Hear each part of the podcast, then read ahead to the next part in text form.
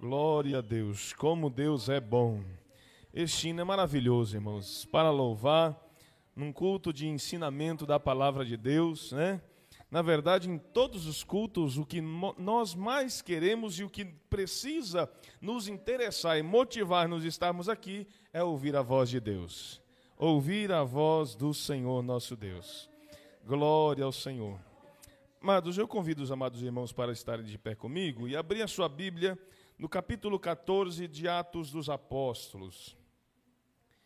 Hoje nós chegamos na metade deste livro tão maravilhoso, que tem sido enriquecedor para nossa alma, no sentido de entender o que é verdadeiramente ser um cristão, entender o que é verdadeiramente ser igreja, entender o que verdadeiramente é, é servos de Deus. Louvado seja o nome do Senhor. Nós vamos ler apenas os primeiros 15 versículos, eu vou ler para nós ganharmos tempo. A palavra do Senhor nos diz assim: E aconteceu que em Icônio entraram juntos na sinagoga dos judeus e falaram de tal modo que creu uma grande multidão, não só de judeus, mas de gregos. Mas os judeus incrédulos incitaram e irritaram contra os irmãos os ânimos dos gentios. Detiveram-se, pois, muito tempo, falando ousadamente acerca do Senhor, o qual dava testemunho à palavra da sua graça, permitindo que suas, as suas mãos se fizesse, ou por suas mãos, se fizesse sinais e prodígios. E dividiu-se a multidão da cidade e uns eram pelos judeus e outros pelos apóstolos.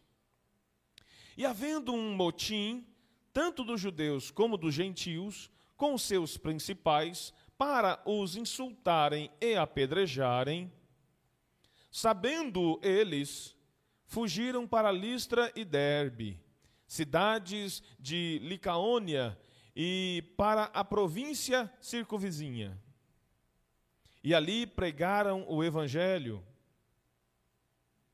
E estavam assentado e estava assentado em Listra certo homem leso dos pés, coxo, desde o ventre de sua mãe, o qual nunca tinha andado. Este ouviu falar Paulo, que fixando nele os olhos e vendo que tinha fé para ser curado, disse em voz alta: Levanta-te, direito sobre teus pés. E ele saltou e andou. E as multidões vendo. Perdão, amados. E as multidões vendo o que Paulo fizera, levantaram a sua voz, dizendo em língua licaônica: Fizeram-se os deuses semelhante aos homens e desceram até nós. E chamaram e chamavam Júpiter a Barnabé e Mercúrio a Paulo, porque este era o que falava. E o sacerdote de Júpiter, cujo templo estava em frente da cidade, trazendo para a entrada da porta touros e grinaldas, queria com a multidão sacrificar-lhes. Ouvindo, porém, isso, os apóstolos Barnabé e Paulo rasgaram as suas vestes e saltaram para o meio da multidão, clamando e dizendo: Senhores, por que fazeis essas coisas? Nós também somos, somos homens como vós, sujeitos às mesmas paixões. E vós anunciamos que vos convertais dessas vaidades ao Deus vivo que fez o céu e a terra, o mar e tudo quanto há neles. Amém? Poder sentar em nome de Jesus. Louvado seja Deus. Atos dos Apóstolos, capítulo 14. É uma continuação da primeira viagem missionária do apóstolo Paulo Essa primeira viagem ele fez junto com Barnabé e nós, no capítulo 13, vimos por onde eles passaram. Por três cidades eles passaram no capítulo 13, tiveram que enfrentar algumas dificuldades. E, na verdade, irmão, é bem uma realidade quando todo soldado, quando um missionário, quando um exército sai para uma missão, ele não conhece o território da onde ele vai pisar, onde ele vai executar aquela missão. Ele não conhece os costumes daquela missão, daquele povo, daquela população. Ele não conhece todo o território. Ele vai fazer uma sondagem, ele vai se infiltrar para que possa realizar com êxito aquela obra. E a preocupação é muito grande, mas eles vão preparados na sua cabeça. Nós temos uma missão. A missão ela precisa ser cumprida.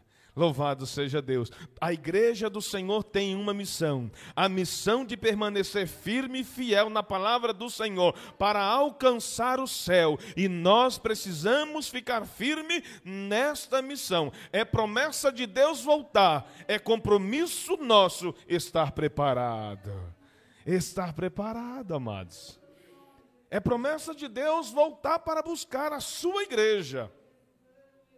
Eu posso dizer, por mim, Jesus vai voltar para me buscar. Mas como eu estou zelando para alma, pelas almas de vocês, e vocês estão aqui me ouvindo, e esses irmãos que estão nos acompanhando neste culto é, via o YouTube, que vocês estão se preparando, eu posso dizer, Jesus está voltando para nos buscar. Vocês que estão acompanhando a palavra, vocês estão aprendendo a palavra de Deus, eu entendo que vocês estão se preparando para honrar aquilo que é a parte de vocês fazerem, estarem prontos, preparados para o cumprimento da palavra dele. Louvado seja Deus. No capítulo anterior, Paulo e Barnabé saem da cidade de Antioquia, da Psídia, expulsos, lembram? Eles foram expulsos. Aqueles homens é, arrumaram umas senhoras de, de da, da, da, alta sociedade e, de uma forma jurídica, fizeram com que se expulsasse Paulo e Silas daquela cidade de Antioquia, da Psídia. Mas estes apóstolos deixaram ali um grupo de discípulos animados, irmãos. Eles deixaram ali, naquela cidade de Antioquia da Pisídia, um, gru um grupo de pessoas, discípulos, cheios do Espírito Santo. E eles estavam servindo ao Senhor com tanto fervor, porque eles é, foram alcançados pela palavra de Deus. Aqueles discípulos que Paulo e Silas deixaram, Paulo e Silas, ó, Paulo e Barnabé, Paulo e Silas vão formar uma dupla no capítulo, do capítulo 15 adiante, no finalzinho do capítulo 15 mas aqui é Barnabé. Então Barnabé e Paulo, eles deixam em Antioquia um grupo de irmãos que realmente receberam a palavra. Irmão, ainda que haja dificuldade, ainda que haja oposição, como Paulo e, e Barnabé enfrentaram nessa cidade anterior aqui, a Antioquia de Psídia, aqueles discípulos disseram: se o Deus da palavra que Paulo e Barnabé pregando, estando conosco, nós não temos que temer, nós vamos permanecer. Sabe o que mais, irmão? A alegria que aqueles discípulos, a razão para eles estarem é, é, firmes, irmã Evelyn, é que eles receberam a mensagem que através de Jesus, olha a mensagem que eles receberam. Através de Jesus, Deus estava determinado em conceder vida eterna. A mensagem que encheu o coração e a alma daqueles homens foi entender que através de Jesus, Deus, o Criador de todas as coisas, estava determinado que quem cresce no Filho dele que ele enviou receberia a vida eterna. Entendendo esta mensagem, guardando na sua alma e no seu coração, aqueles discípulos disseram: Nós abraçamos, cremos nesta palavra e nós queremos aguardar este Senhor que veio para ser crucificado em nosso lugar. Irmão, essa é a mensagem do Evangelho que todo cristão precisa ter para servir ao Senhor com alegria, entender a disposição de Deus, entender não só uma disposição, mas uma determinação. Sabe uma pessoa determinada? Não, eu só paro na hora que eu conseguir. Tem pessoas que começam a fazer algo, se estressa porque dá alguma coisa errada, joga a ferramenta para um lado, joga a ferramenta para o outro. Alguém já viu ah, uma pessoa assim? Eu conheço um monte. Mas uma pessoa determinada, ela não joga a ferramenta, porque ela sabe que aquela ferramenta é útil para ela executar aquele trabalho. Então, uma pessoa determinada, ela respira fundo, ela pensa, ela recalcula, ela olha o projeto, ela olha para a situação e diz: Não, eu preciso encontrar uma forma de executar isso. E ela fica ali uma hora, ela fica ali duas horas, ela fica ali três horas, o tempo que for necessário, mas ela só sai dali quando ela termina de fazer aquilo que ela determinou-se fazer. Assim é uma pessoa determinada, assim é o nosso Deus. Ele estava tão determinado que ele disse: Eu vou enviar meu filho, porque meu filho, através da vida dele, vai conceder a vida eterna para todo aquele que crê. E vendo, entendendo e recebendo a mensagem da determinação de Deus, eles se sentiram encorajados a ficarem determinados aguardando a volta de Jesus. Nós precisamos dessa determinação. Porque a palavra do Senhor diz: aquele que perseverar até o fim será salvo. Aquele que perseverar até o fim herdará a coroa da justiça. Aquele que perseverar até o fim terá o direito de sentar no trono junto com ele. Isso fala de determinação, amada igreja. Então, a introdução desta, de, desse ensino desta noite, começando, retrocedendo um pouquinho ao final do capítulo 13, quando Paulo e Silas, mesmo que tenham sido expulsos, deixaram um grupo de discípulos determinados. Nós vamos servir ao Senhor, nós vamos dar testemunho desse Salvador, nós fomos alcançados por Ele e dessa forma, através de nós, outros serão alcançados. Louvado seja Deus. Ao saírem da cidade, Paulo e Barnabé realizaram um ato interessante, ensinado pelo próprio Jesus. Paulo não foi discípulo de Jesus, mas Paulo foi salvo por Jesus. Barnabé não foi discípulo de Jesus, foi discípulo dos apóstolos. Né? E aí, eles entenderam algo que o Senhor Jesus ensinou aos discípulos. Quando eles saíram daquela cidade, eles, por terem sido expulsos, lembra do, do ato de Pilatos? Pilatos queria porque queria soltar Jesus. E a multidão, não, crucifica, crucifica. O que, que Pilatos fez? Lavou as mãos, certo? Quando Pilatos lava as mãos, ele diz: Eu não tenho responsabilidade sobre isso. Eu estou isento. Paulo e Silas, ele, ele faz, eles fazem uma, tomam uma atitude que Jesus ensinou aos discípulos. Eles batem de sobre as suas roupas, de sobre si, bate os pés na saída da cidade, tirando a poeira deles. Olha o versículo 51 que diz: E sacudiram o pó de seus pés em protesto contra eles e foram para Icônio, a próxima cidade que lemos no capítulo 14. Este ato ou prática de sacudir a poeira de sobre si, ao sair de uma cidade, representava repúdio em relação àquelas pessoas que o rejeitaram. Hoje em dia, se alguém rejeita, é um mimimi tremendo, é uma choradeira. Irmão, sacode a poeira, irmão. Se alguém te maltratou, não quis te receber, não quis receber a sua oração, a sua evangelização, sacode a poeira. Não é responsabilidade sua mais. Com esse gesto, eles estavam dizendo que não eram mais responsáveis para lhes pregar a palavra ao recusar a palavra, ao recusar a evangelização, a pessoa que recusa assume a responsabilidade de juízo contra si mesma. E só ela, somente ela, poderá buscar, correr atrás de se isentar deste mal ou deste juízo. Ela mesma, se quiser escapar, ela foi visitada por alguém para ser evangelizada. Recusou, ela que vai atrás agora da palavra. Se ela quiser escapar. Eu estou falando de uma pessoa que se recusou, maltratou, não quero saber de você e nem do seu Deus. Não quer, amigo? Continuo te amando e orando por ti. Agora você, se quiser, que busque. Irmão, tem muita gente perdendo tempo dando murro em ponta de faca. Porque quem salva e quem convence é o Espírito Santo. Tem muita gente passando humilhação, levando a palavra, levando e só levando coice de mula. Ô oh, irmão, vamos ser inteligentes, vamos aprender com o que a palavra está dizendo. Se foram maltratados, olha o que Jesus disse aos discípulos. Jesus dizendo aos discípulos, e eu achei tão lindo, que foi o próprio Lucas que relatou isso ao irmão Teófilo também, no seu primeiro tratado, quando ele escreveu o Evangelho. Lucas 10, 10 e 11 diz: Jesus dizendo, mas quando entrarem numa cidade, e não forem bem recebidos, saiam por suas ruas e digam: até o pó da sua cidade, que se apegou aos nossos pés, sacudiremos contra vocês.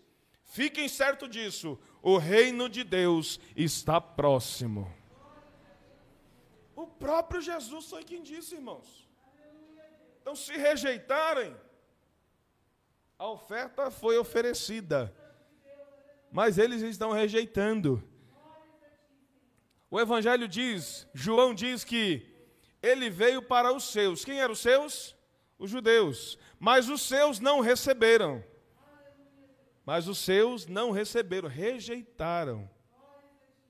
E aí o Senhor deu poder, concedeu o direito para todo aquele que crê no Filho de Deus seja feito filho dele. Coisa linda, irmão. Se alguém não quer, tem quem queira. É.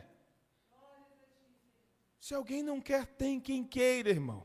Se você bater na porta de alguém, alguém recusar a palavra, continue batendo nas portas, continue oferecendo a palavra para alguém. Alguém vai receber essa palavra, alguém está precisando desta palavra. E não se preocupe, aqueles que rejeitaram, eles serão convencidos pelo Espírito Santo. O Espírito Santo vai fazer lembrar que alguém visitou eles com uma palavra e eles não rejeitaram. E ele poderá vir, ele poderá vir até mesmo até você, para pedir a sua ajuda e oração.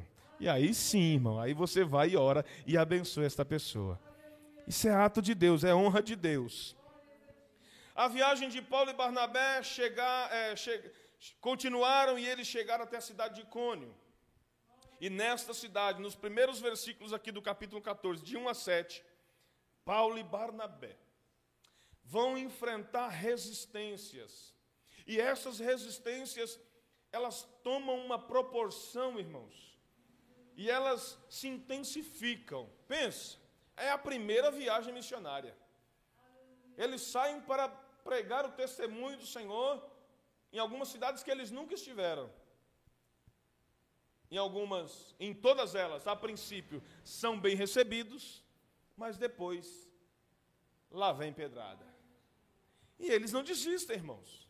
Eles não desistem. Não é a dificuldade que vai nos impedir, irmãos. A dificuldade servirá para nos fortalecer e nos apegarmos a Deus, para que Ele nos dê sabedoria, para que com perseverança, com determinação, cumpramos a carreira pela qual nós estamos dispostos e disponíveis para correr. Glória a Deus. Paulo e Barnabé mantinham a mesma estratégia. Eu acho lindo isso, quando entendi aqui, estudando o texto sagrado, que Paulo e Barnabé eles tinham uma linha de, de chegar numa cidade, ou na, na maioria delas. Eles procuravam primeiro a sinagoga judaica, porque eles eram judeus. Chegando na sinagoga, sinagoga judaica, eles iam conhecendo o povo e o povo iria falar para eles como era a cidade, como funcionava. E para boa surpresa, naquela sinagoga já haviam gentios convertidos. Mas eles mantinham essa estratégia. Chegava na cidade, procurava uma sinagoga. Chegava numa cidade, procurava uma sinagoga. Ei, nós viemos aqui de longe E nós somos enviados pelo Espírito de Deus, do Deus vivo, para vos anunciar as boas novas. Ai, que coisa linda, irmãos. Eles faziam dessa maneira. No princípio, para os irmãos da sinagoga, era tudo maravilhoso, era tudo flores. Ensinamento diferente, ensinamento novo, instruções novas. Eles ficavam alegres em receber tanta sabedoria. E ainda mais, ouvindo de alguém que havia estado com o próprio Jesus, no caso Paulo. Paulo havia estado com Jesus. A mensagem que havia chegado primeiro a, a, esses irmãos que formaram a sinagoga era a mensagem de testemunho. Jesus é o Filho de Deus, nasceu de uma virgem, cresceu, ensinou como mestre, escolheu discípulos, foi crucificado, mas ressuscitou o terceiro dia e voltou aos céus. Era testemunho que havia alcançado estes homens. Mas agora eles estavam ouvindo um homem que era perseguidor da igreja, mas que o próprio Cristo ressurreto apareceu para ele, deu um intensivão de aula espiritual para ele em três dias, revelando as suas maravilhas. E agora ele estava ministrando para o povo. É diferente. É diferente. Eles estão ouvindo um homem que esteve com o próprio Jesus, de quem eles ouviam falar. Eles continuavam ouvindo falar, mas agora de alguém, de uma testemunha ocular de uma testemunha que falou com ele, de uma testemunha que esteve com ele. Aleluia, louvado seja Deus. Uma experiência como essa, o nosso amado patriarca Jó teve. No final do capítulo do seu livro, ele vai dizer assim: Eu antes só ouvia falar, mas agora os meus olhos veem o Senhor. Conheceu o Senhor pelas suas experiências e viu o Senhor. Assim era esse povo que estava ouvindo Paulo, irmão. Estava, irmãos, eles estavam ouvindo alguém que havia estado com Jesus. Essa é uma preocupação para nós, irmãos. Como é que as pessoas vão olhar para nós quando nos ouvirem? Ele, eles vão nos ouvir e nos dar sua atenção por nós sermos uma testemunha que conhecemos tudo a respeito de Jesus e o que Jesus pode fazer, quem Jesus é, o que ele pode fazer, o que ele fará por, pela vida dela. E Será que nós podemos nos preocupar também em ter um tempo de qualidade com o Senhor, para que o Senhor possa se revelar para nós e tenhamos nós testemunho para dizer: o Senhor esteve comigo e Ele mandou-me aqui para falar assim, assim, assim para você? Ele continua se revelando, irmãos. Jesus continua se revelando para aquele o busca. A palavra do Senhor diz: E buscar-me-eis e me achareis quando me buscardes, quando tiver tempo. É assim? Quando me buscardes, quando der vontade. É assim? Não, quando me buscardes de todo o vosso coração. Ah, Senhor, eu queria tanto te buscar, mas a Netflix lançou um filme. Ah, eu estou com um tempinho de sobra, eu vou assistir esse filme, depois eu busco. Vai achar o Senhor? Está dividindo o tempo dele com, uma, com um filme, com, uma, com uma, é, uma série da Netflix ou da onde outro mais. Como é que vai achar o Senhor? Agora, quando nos dispomos a buscar ao Senhor de todo o nosso coração, irmão. Aí tem experiência, irmão. Aí o Senhor se revela, porque ele não pode negar a sua palavra. E buscar-me-eis e me achareis quando me buscardes de todo o vosso coração. Se Deus mostrou tanta determinação em nos salvar, por que é que eu e você não vamos mostrar para Ele determinação em permanecer salvo? Hã?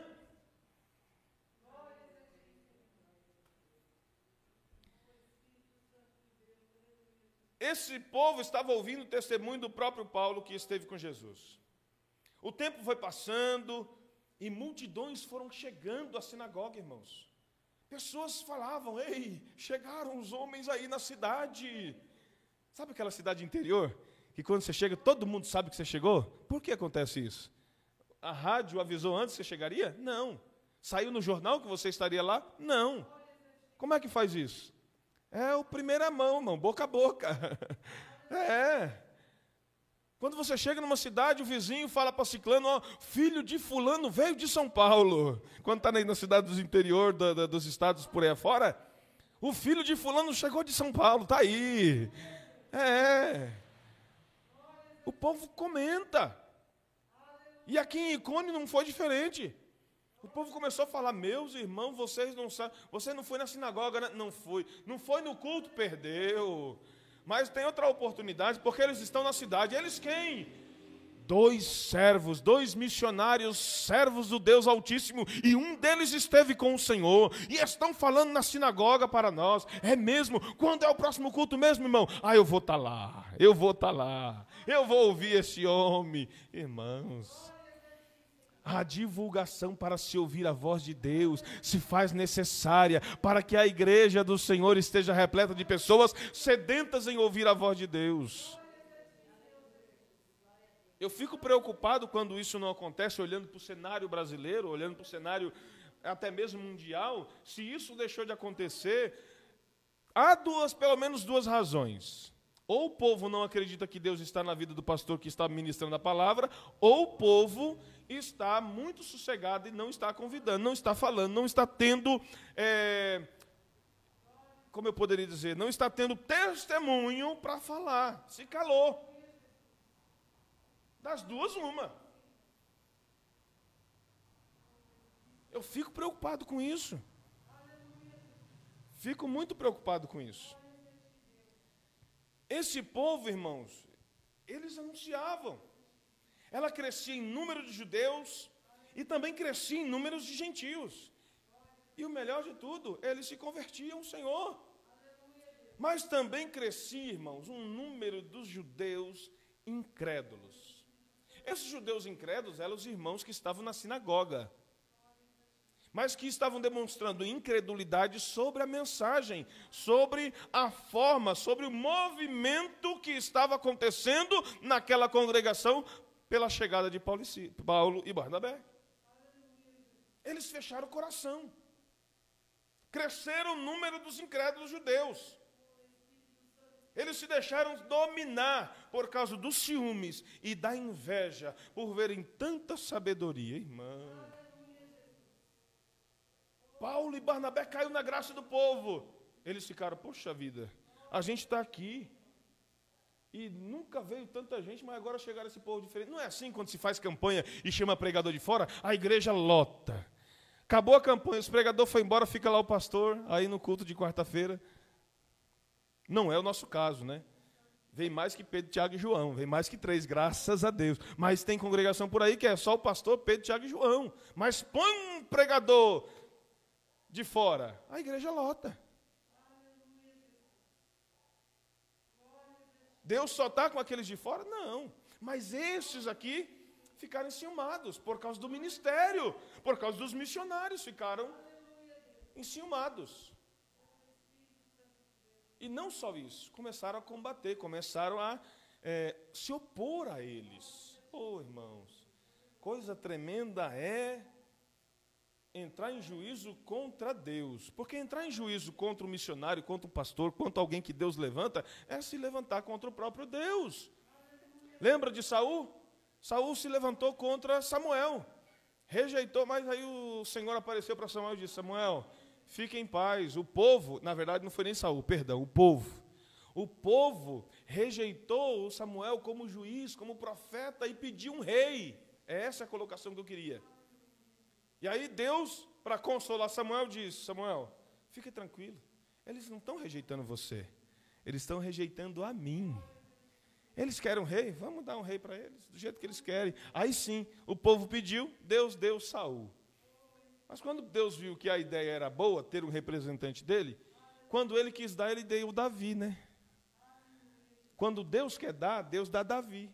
Quando o povo quer demais, quer passar na, o carro na frente dos bois, aí Deus deixa Saul tomar conta. Quem foi melhor, Saul ou Davi? Sem, sem comparações, né?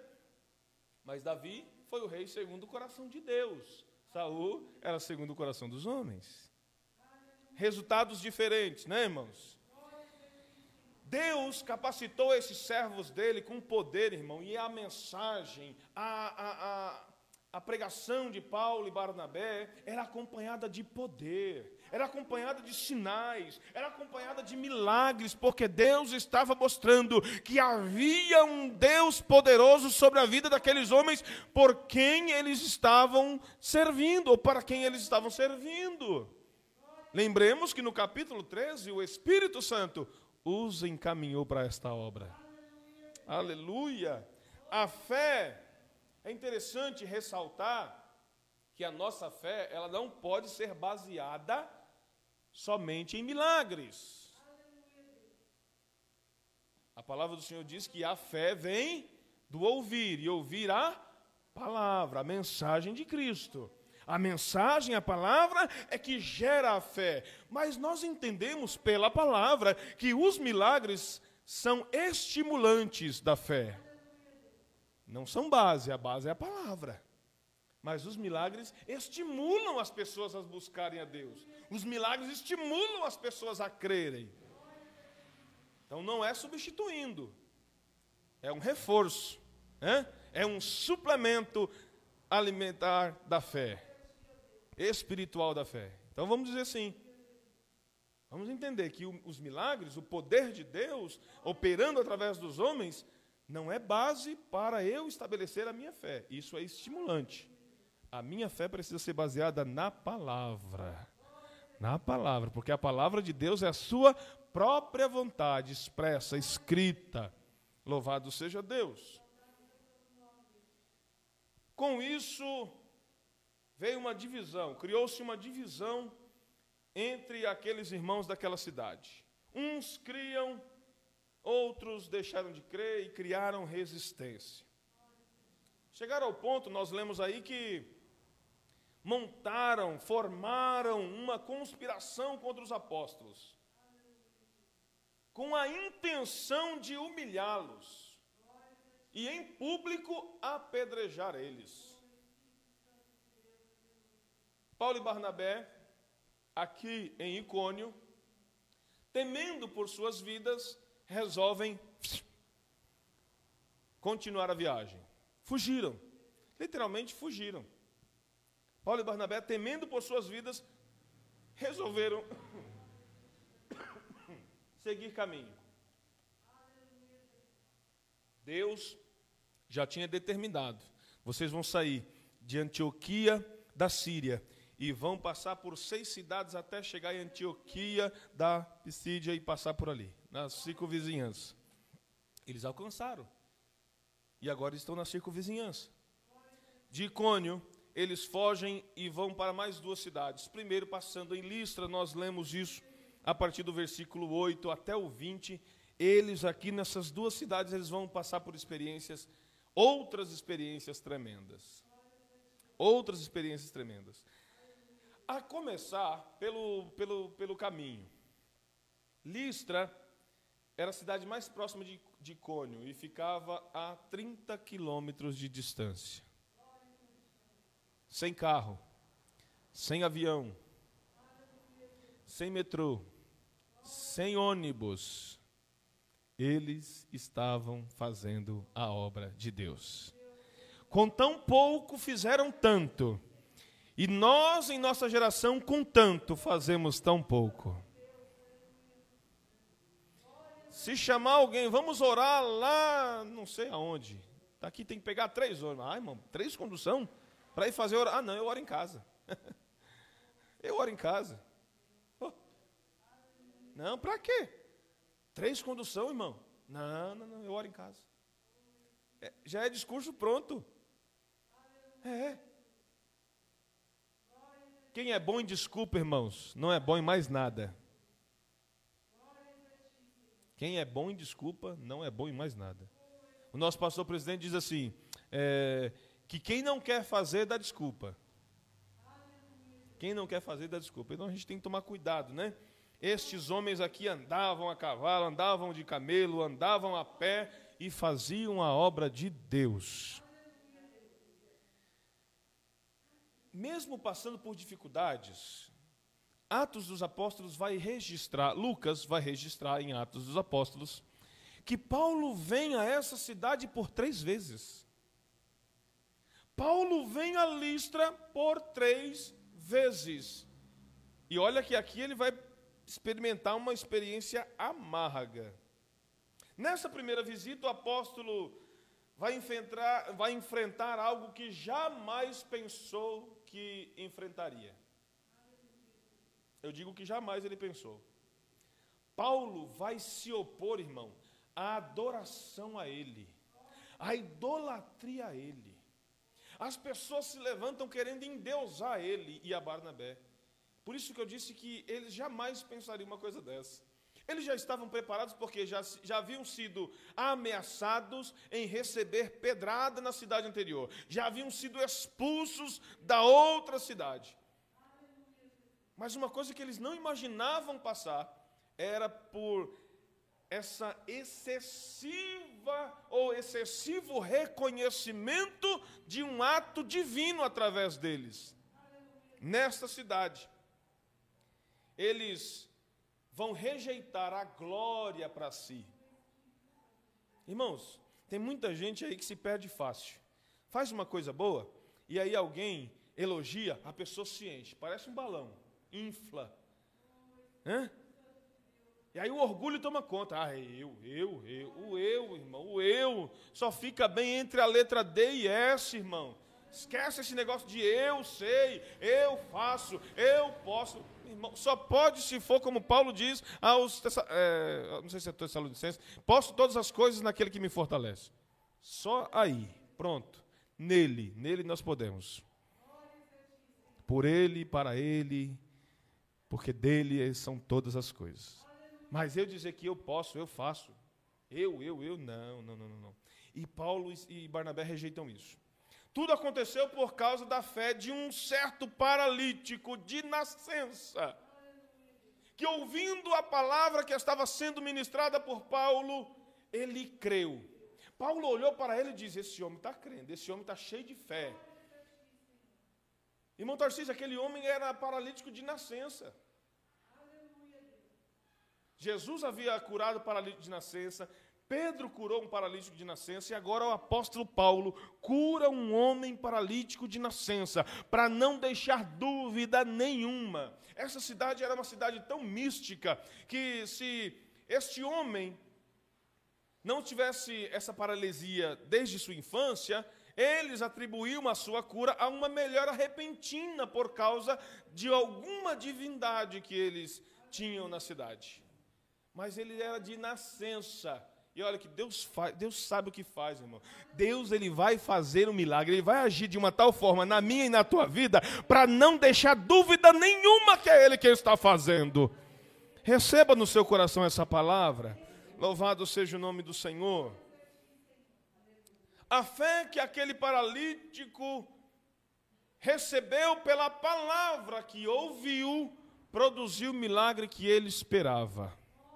Ó, a fé que surgiu, nasceu, cresceu dentro dele, porque ele ouviu. Peraí, peraí, peraí, peraí. Esse homem está dizendo que ser, está servindo, que está aqui, por causa de um homem, filho de Deus, que morreu e ressuscitou. Eu nunca ouvi dizer aqui nessa cidade de alguém que tenha morrido e voltado à vida. Se aconteceu isso com este homem, a minha paralisia é muito fácil para ele. Veja como a fé vai brotando na pessoa. Ele fala: Não, Jesus ressuscitou dos mortos. Espera aí, se ele ressuscitou dos mortos, então ele pode me curar. Porque a minha cura é nada comparada a voltar à vida. Hã? Ele encheu o coração de fé e Paulo percebeu. Paulo tinha discernimento e olhou para aquele homem e disse: Você está cheio de fé. Então eu te digo: levanta e anda. Aquele homem levantou, viu, irmão? Estava cheio de fé. Se ele está dizendo que Jesus ressuscitou, então eu posso andar, eu posso levantar daqui, irmão. Você pode se levantar da situação em que você estiver, porque Jesus Cristo está vivo e continua operando milagre. Creia, receba, toma posse e viva o milagre de Deus na sua vida. Louvado seja o nome do Senhor. Aleluia. Tudo isso era muito novo para aquele povo que era extremamente idólatra. Aquela cidade de Listra, ela tinha por um padroeiro, como um padroeiro, um certo Deus chamado Júpiter. Nós lemos nessa tradução, em outra tradução chama de Zeus, por causa da mitologia romana. Eles atribuíam por, os, por Deus Júpiter, por Deus Júpiter. O que eles iam dizer para jurar, eles faziam em nome do Deus Júpiter. Sacrificavam ao Deus Júpiter, e esse Deus Júpiter era o padroeiro da cidade de Listra. A cura daquele homem causou um grande alvoroço, pois eles pensaram que os deuses haviam descido para estar com eles através de Paulo e Barnabé. E olha como é interessante. A Barnabé atribuíram a divindade de Júpiter, que era o padroeiro da cidade, o grande Zeus. E a Paulo o chamaram de Mercúrio, que também conhecido como Deus Hermes. Este Deus Hermes, ele era responsável em entregar a mensagem dos outros deuses para os seus. Por que eles atribuíram essa divindade a Paulo? Porque era Paulo que estava pregando a palavra do Senhor. E eles identificaram o apóstolo Paulo como um mensageiro de Deus, como Hermes, o mensageiro dos deuses da mitologia romana. Olha que coisa tremenda. Mas eles foram inteligentes, né? Os sacerdotes daquela, daquela cidade, nós lemos no texto sagrado que o templo do deus Zeus ficava de frente à entrada da cidade. Os sacerdotes ficaram sabendo daquele, daquele fato e reconhecendo que era um ato divino e poderia ter sido dos seus deuses. O sacerdote dos, dos, deus, dos deuses Zeus já providenciou umas coroas de flores, providenciou animais e levaram diante da cidade, para que Paulo e Barnabé recebessem como ofertas de sacrifício pelo bem que eles estavam fazendo à cidade. Olha que coisa tremenda! Davi, você fez um bem, Davi, você orou e alguém foi curado. Ah, Davi, você merece aqui, Davi, você merece. E Davi, todo cheio de, oh, que glória, oh, que reconhecimento. Aí a pompa, a pompa enche. Não, não, não, foi Deus quem fez. Foi Deus quem fez. De graça receber, de graça dai. Assim. Estava visitando o Tiago na UTI, o enfermeiro veio, pastor, o senhor cobra para fazer oração? Eu falei, como é que é? Cobrar para fazer oração? Meu irmão, Jesus amado, que tempo nós estamos? Sou servo do Senhor, do Deus Altíssimo, Ele me salvou de graça, irmão. Mas não foi de graça, custou muito caro a minha salvação. Mas eu oro e oro com o maior prazer, sem cobrar um real. Não, pastor, mas pelo menos a, a, a, o, a combustível, o senhor está aqui. Eu já estou aqui, meu irmão. Eu vim visitar o meu irmão aqui, já estou aqui. Não precisa pagar nada. Vamos orar, e amém. Paulo e Barnabé não deixaram se levar pela adoração daquele povo. Rapidamente, como bons judeus, eles rasgaram suas vestes em sinal de humilhação e repúdio contra aquela atitude. Dizer: Ei, nós somos homens igual a vocês. Nós não somos deuses, servimos ao Deus Todo-Poderoso, Criador dos céus e da terra, e em tudo que neles há, nós representamos eles, nós não somos eles. Nós falamos por eles, nós não podemos falar como ele, falamos por, não como. É diferente. Aqueles homens, irmãos, estranharam que Paulo e Barnabé rejeitaram aquela adoração, aquele sacrifício, aquelas é, coroas de flores, né? Mas a população em si, elas insistiam para fazer aquilo. Estavam convencidas que eram seres divinos que estavam ali. Quando eles perceberam que aqueles representavam o Deus Todo-Poderoso, pois Paulo falava em nome do Deus vivo, eles se acalmaram. O povo estava alvoroçado, mas a maioria ali se acalmou. Se acalmou, ficaram tranquilos. Apaziguada a situação, Paulo e Barnabé continuaram ministrando a palavra, ensinando a palavra, pregando a palavra, pessoas se convertendo, e eles nem imaginavam o que estava por vir. Por aqueles dias, chegam na cidade, rebeldes. Chegam na cidade, agitadores. Da onde? De Antioquia e de Icônio. Das duas cidades que eles foram expulsos e saíram correndo. Chegaram em Listra e começaram a falar contra os apóstolos. Ah, esses homens aí causaram coisa ruim lá na nossa cidade. Esses homens aí tiver, trouxeram um, um ensinamento estranho. Esses homens aí. E começaram a incitar o povo contra Paulo e Barnabé. Eu fico é, impressionado, irmãos, como é que. E isso é geral. É geral. Isso é geral no meio dos cristãos se esquecer com muita facilidade as bênçãos que o Senhor faz. Está passando por um vento, ah, o Senhor não lembra de mim, o Senhor não, não, não, não me abençoa, o Senhor não, não, não me ama. É um drama. E aí tem aquele hino que diz: Quantas bênçãos dizes, quantas são recebidas da divina mão, uma, uma contas de uma vez e verás surpreso quanto Deus já fez. Nós temos uma tendência de esquecer muito rápido o bem recebido e confundimos a nossa mente, nos fazemos de vítima da, da sociedade ou da situação adversa.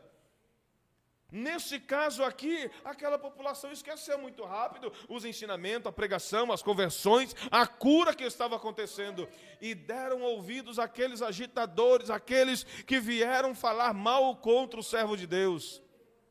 Irmão, no mínimo, no mínimo, bom senso.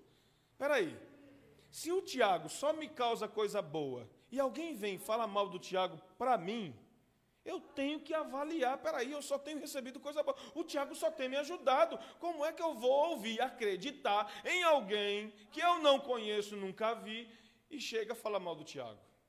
Irmão, no mínimo bom senso. Peraí, eu conheço o Tiago, mas eu não conheço você. no mínimo isso. Eles não fizeram isso. Acreditaram naqueles agitadores.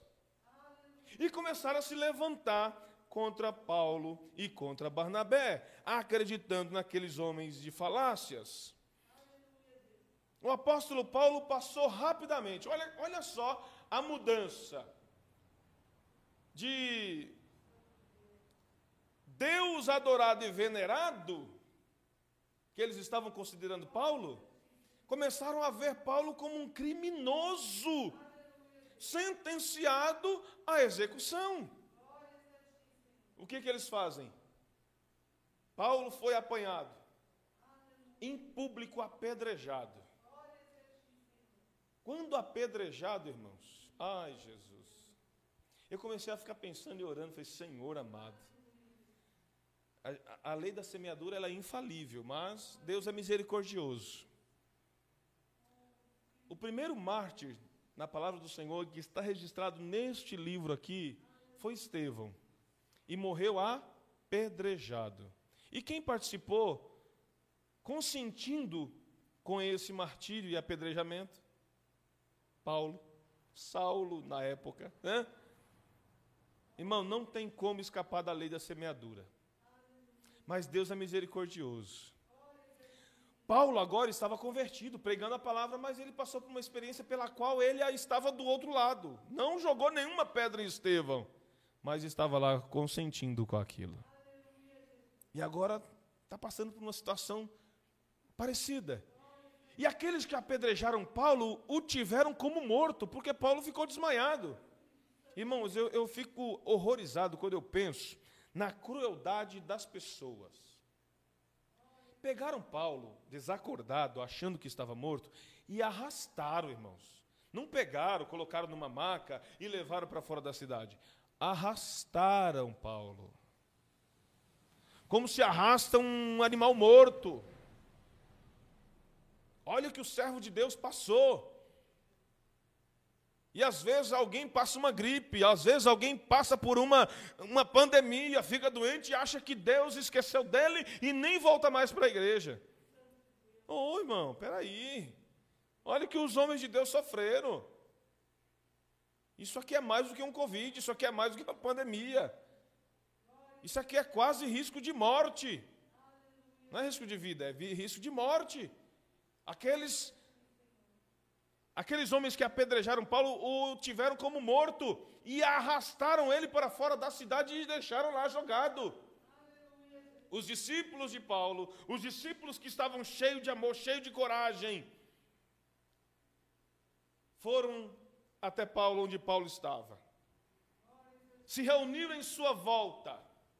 O texto diz que os discípulos de Paulo se reuniram em sua volta. E não diz mais nada o texto, mas a gente não pode imaginar outra coisa senão aqueles discípulos colocando as mãos em direção de Paulo e orando ao Deus, Deus que enviou este homem neste lugar, faz ele levantar agora, faz ele levantar agora. Irmão, a coisa foi tão tremenda, irmãquinha, que o texto sagrado diz que Paulo se levantou no meio dos discípulos.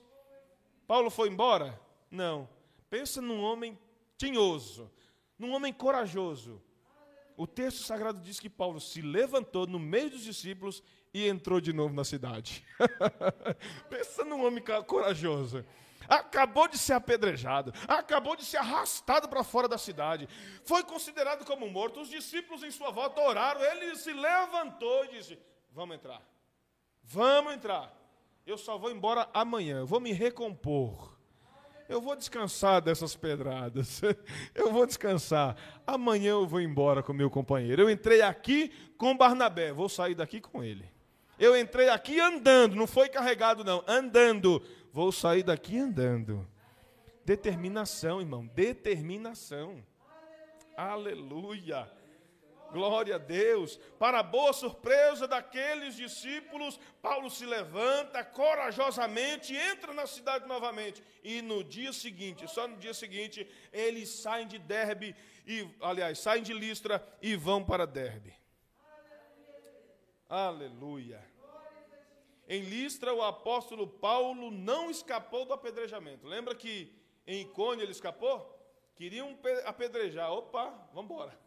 vamos embora. Mas quem tem que passar, irmão? Aquilo que eu tiver que passar, o Tiago não vai passar por mim. Aquilo que eu tiver que passar, a irmã Nise não vai passar por mim. Aquilo que eu tiver que passar, o irmão Edson não vai passar por mim, irmão. Aquilo que Paulo tinha que passar, Barnabé não passou por ele. Paulo passou sozinho. Foi apedrejado mas se levantou. Interessante é que Paulo não desistiu. Poxa vida, eu quase morri, meu. Que ingratidão. Eu vim aqui para pregar, curei. Falei para eles que não precisavam nos considerar como deuses porque nós somos servos de Deus. E é assim que eles me tratam. Mas Paulo sabia, irmão, Paulo tinha consciência que o maior sofrimento por sua vida Jesus havia passado. Jesus suportou o mais duro castigo por amor à sua alma. E Paulo disse: ele se autodeclarou: Eu sou um devedor, ainda que eu faça tudo, considero não ter feito nada, porque o que ele fez por mim não tem preço. Eu sou um eterno devedor, devedor. Aleluia.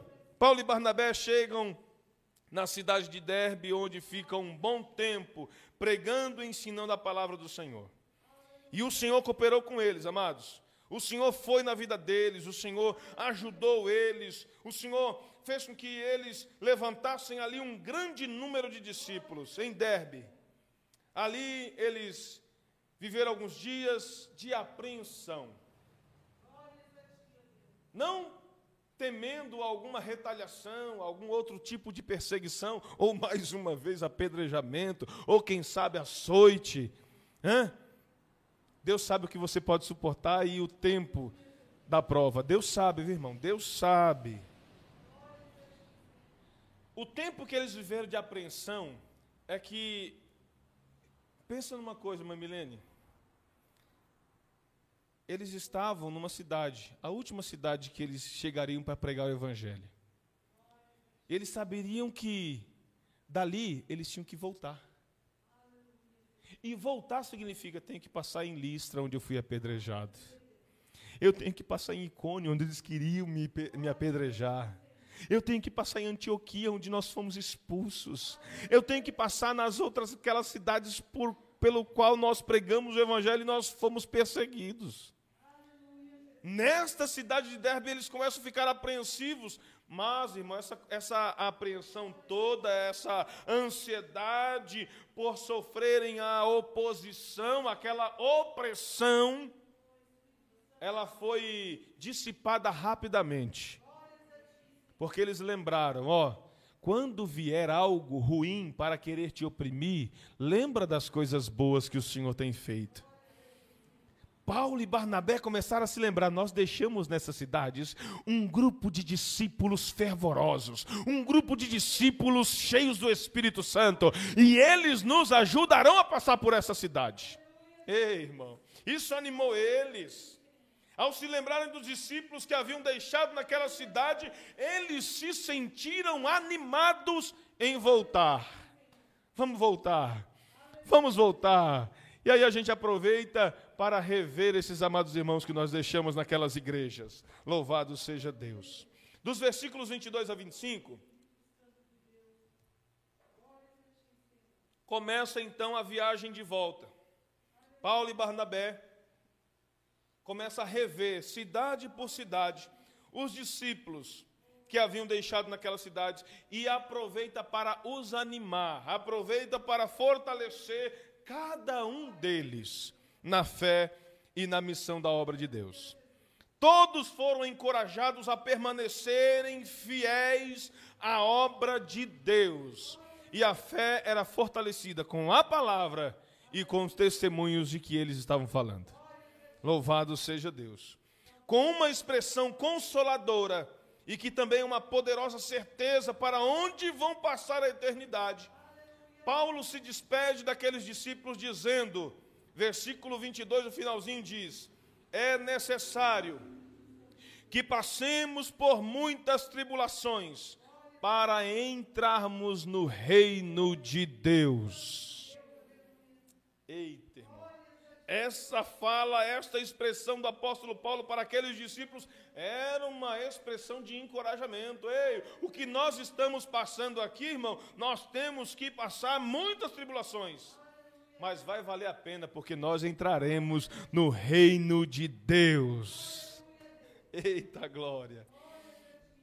Tendo orado e jejuado, Paulo e Barnabé, em cada cidade e igreja, levantaram presbíteros, pastores, e a esses confiaram a obra de Deus, orando por eles, falando para o Senhor, esteja com eles. E Deus confirmava esta oração, abençoando aqueles irmãos.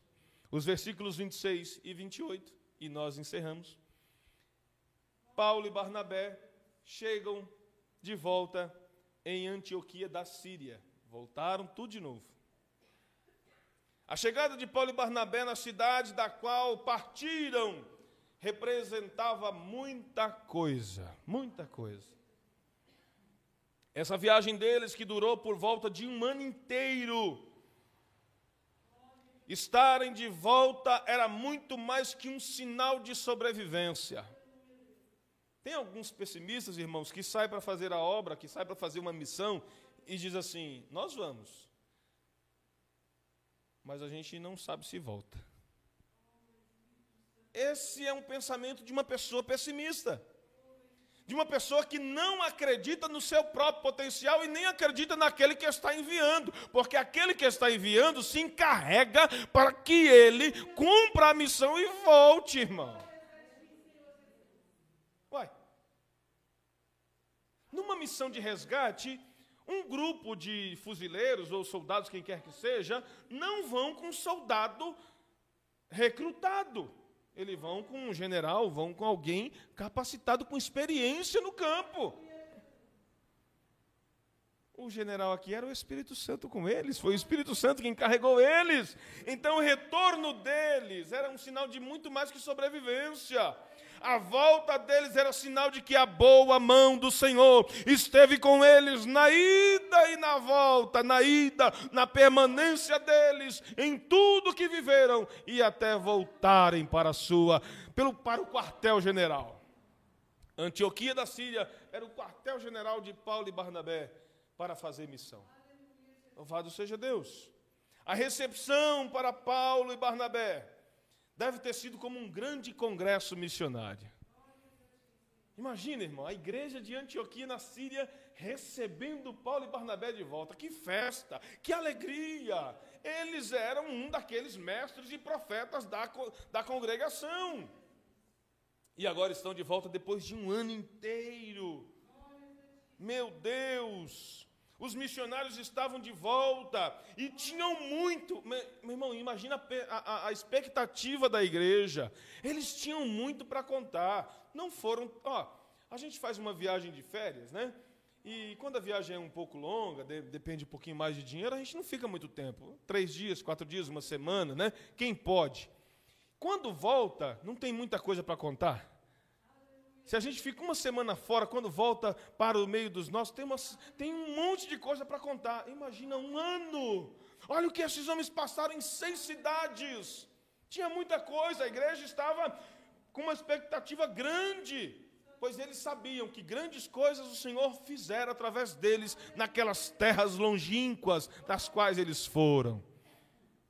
Imagina a emoção e a alegria dos apóstolos. Porque uma coisa é a igreja ter uma expectativa para ouvir, outra coisa, do lado de quem viveu as experiências, é relatar. E quem relata, irmão, vive duas vezes. Já pensou nisso? Olha como é triste. Quando uma pessoa tem que dar um depoimento, por exemplo, alguém passou por uma situação de assalto. Pronto, um assalto. E aí vai fazer a denúncia na delegacia. Ao relatar a situação, ela está revivendo aquela situação dura. Aquilo vai causar alguns sentimentos nela, de comoção, de até mesmo, é, como é a palavra? De trauma.